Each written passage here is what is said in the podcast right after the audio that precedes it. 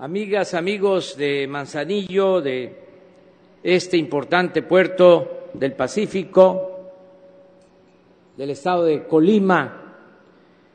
Hace seis meses estuvimos en Manzanillo y aquí dimos a conocer que se enviaría una iniciativa de ley para reformar el marco legal y trasladar las funciones de la Administración Portuaria, de la Secretaría de Comunicaciones, a la Secretaría de Marina.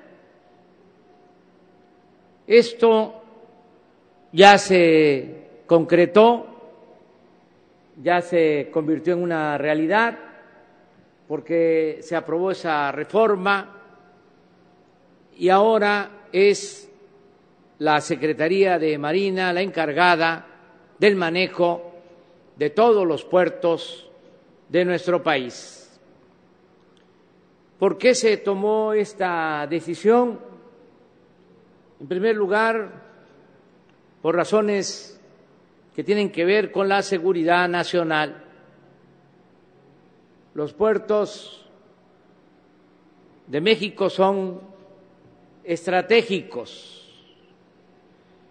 y estos puertos del Pacífico como Manzanillo en los últimos tiempos han sido utilizados por la delincuencia para introducir drogas sintéticas, insumos para la producción de drogas, como el fentanil, drogas de lo más peligroso, de lo más nocivo que puede haber, drogas que destruyen a quienes se vuelven adictos por lo general los jóvenes de México y de otras naciones. Tan es así que ha sido notorio el cambio en la comercialización de las drogas en el país. Hasta hace poco predominaba la siembra, del comercio de la marihuana, de la amapola, y ahora lo que predomina es el comercio del fentanilo y de estos insumos químicos en donde eh, se, de donde se eh, obtienen drogas químicas en laboratorios que hay en varias partes del país, conocidos coloquialmente como cocinas, laboratorios improvisados, donde se elabora esta droga, repito, peligrosísima para los jóvenes, para los seres humanos. Por eso se decidió que sea la Secretaría de Marina la encargada de los puertos. Y no es militarizar, es reforzar la vigilancia en los puertos. Imaginemos si solo los servidores públicos eh, pueden resistir las presiones de la delincuencia organizada, el plata o plomo. Se requiere, por eso, de el respaldo de una institución fundamental del Estado mexicano se requiere, por eso, de la participación de la Armada de México, de la Secretaría de Marina del Gobierno federal. Ese fue un motivo, una de las razones por las que se decidió pasar el manejo de puertos de la Secretaría de Comunicaciones a la Secretaría de Marina. Ahora hay más vigilancia, más apoyo de las Fuerzas Armadas. Y por eso estamos seguros, vamos a evitar la entrada de drogas por estos puertos. Es un asunto, repito, de seguridad nacional. También se está llevando a cabo esta transformación, este cambio, para que se combata la corrupción que imperaba en los puertos de México. Las concesiones otorgadas a familiares de políticos para el manejo de los puertos, para la comercialización de todas las actividades que se realizan en los recintos portuarios. Ahora lo que se está aplicando es una política de cero corrupción, de cero impunidad, de cero influyentismo, recuperar los puertos que estaban en manos de intereses particulares. Nosotros tenemos un amo que es el pueblo de México al presidente de la República, a los servidores públicos, no les paga ninguna empresa, ninguna corporación económica. Nos paga el pueblo de México. Nosotros por eso somos servidores públicos, como decía Morelos, siervos de la nación. ¿Y a quién tenemos que rendir cuentas al pueblo de México. Aquí está un ejemplo muy claro. Al llevar a cabo una reforma en el manejo de los puertos, en las aduanas, como nos acaba de informar el director de aduanas, pues se obtienen más ingresos para la hacienda pública. El año pasado, como se informó, las aduanas aportaron a la hacienda pública 850 mil millones de pesos. Eso es lo que aportaron las aduanas. ¿Cuánto aportó la producción petrolera a la hacienda pública? 550 mil millones de pesos. Y así es como se conforma el presupuesto público, que es dinero del pueblo. Y como lo mencionó Horacio Duarte, con esos ingresos es que se pueden atender las demandas de el pueblo, las demandas de la gente. El que podamos impulsar el desarrollo, el que podamos financiar los programas de bienestar, el garantizar el derecho del pueblo a la salud, a la educación, el garantizar el derecho del pueblo a vivir sin miedos, sin temores, garantizar la paz, la tranquilidad.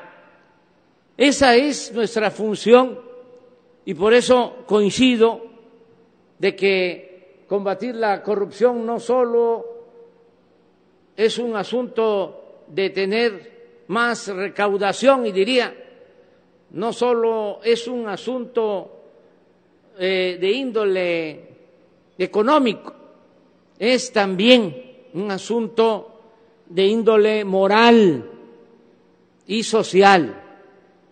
Si no hay corrupción, el dinero del presupuesto se maneja con honradez y alcanza para atender las necesidades de la gente. Por eso celebro el que estemos aquí en Manzanillo y que se esté llevando a cabo esta reunión. Antes de este acto realizamos una reunión eh, de planeación con el secretario de Hacienda, con la directora del SAT, con el director de aduanas, con la capitana de altura, que es la directora de puertos, con el director del puerto de Manzanillo, con el secretario de Marina, el almirante Ojeda, también con el gobernador de Colima, la presidenta municipal de Manzanillo. Hicimos una reunión. Nos acompañó también el almirante encargado de esta región naval de eh, Manzanillo. En esa eh, reunión que llevamos a cabo se planteó la elaboración de un programa integral para el desarrollo de Manzanillo, no solo del puerto de Manzanillo, porque eh, creció mucho el puerto, pero quedó atrapada la, la ciudad de Manzanillo.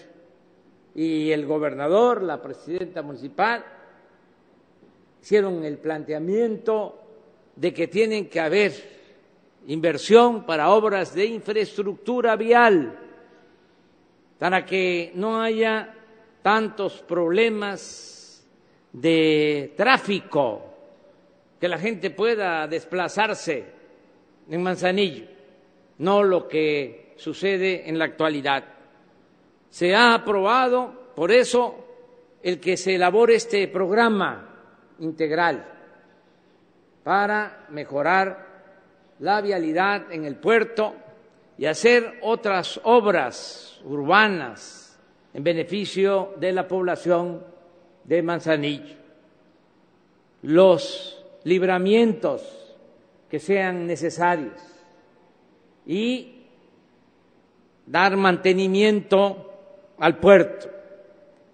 También contemplar el que se aplique el programa de desarrollo urbano que se está llevando a cabo en otros puertos, como Acapulco, como en Los Cabos, como en Bahía de Banderas, que se está invirtiendo en colonias populares de los puertos para eh, aminorar el contraste de zonas turísticas con hoteles de gran lujo y colonias populares marginadas sin servicios. Todo esto se va a integrar en un solo programa de desarrollo para Manzanillo. Vamos a trabajar eh, de esta forma, mejor dicho, vamos a seguir trabajando de manera coordinada con los gobiernos locales, en este caso con el gobierno municipal, con la presidenta municipal, Griselda Martínez, y con el gobernador de Colima, José Ignacio Peralta Sánchez.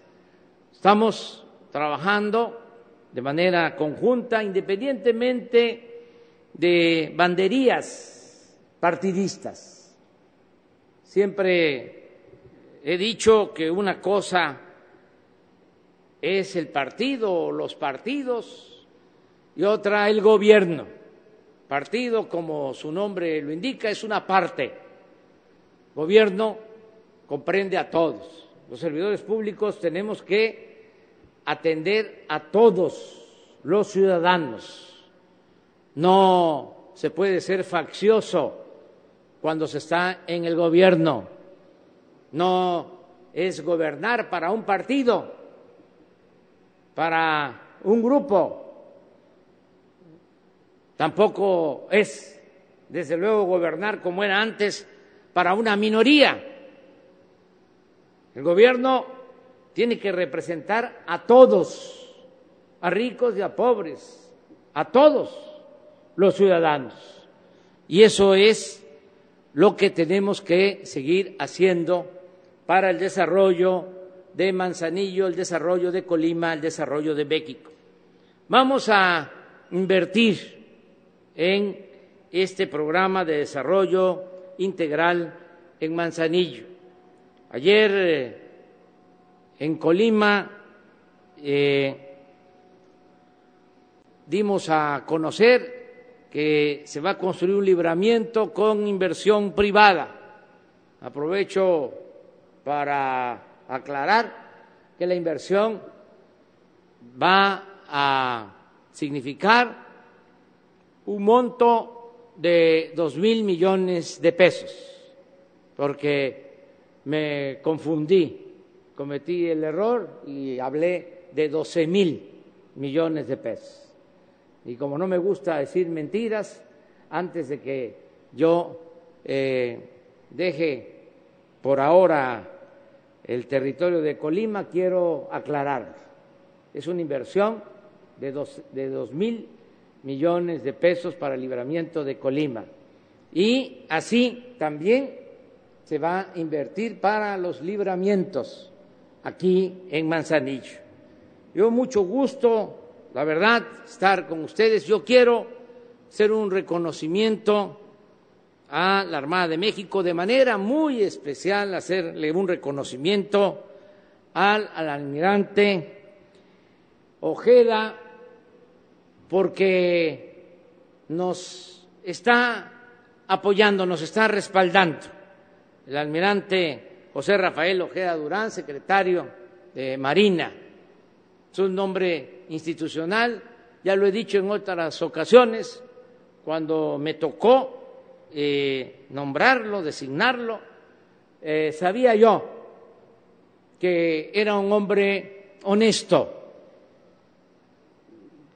Cuando tenía que decidir sobre el nombramiento del secretario de la Defensa, el secretario de Marina, eh, investigué, apliqué hasta cuestionarios a distintas personas y hice una revisión de sus trayectorias públicas y el almirante Ojeda tenía como distintivo y sigue teniendo el de que es un servidor público, un marino incorruptible, honesto. Y por eso es que lo nombré como secretario de Marina, porque para mí esa virtud, la honestidad, es lo más importante de todo. No hay para el servicio público algo más importante que la honestidad. No es solo la eficiencia, eso ayuda. De experiencia, ayuda, ayuda la eh, vocación por el trabajo, desde luego, ayuda la disciplina, todo eso es importante, pero lo que es fundamental para el servicio público es la honestidad, más en un país como el nuestro, donde desgraciadamente imperaba la corrupción. La corrupción era el principal problema de México. Nada nos dañó más que la deshonestidad de los gobernantes. Eso es lo que dio al traste con todo. Eso fue la causa de la monstruosa desigualdad económica y social que padecemos. Por la corrupción hay pobreza por la corrupción, se desató la inseguridad, la violencia. Entonces, la honestidad es una virtud importantísima en el servicio público en nuestro país. Y eso es lo que admiro y reconozco del almirante Ojeda. Vamos a seguir moralizando a México, limpiando de corrupción al país. Y así vamos a lograr el renacimiento de México. Muchas gracias, amigas y amigos.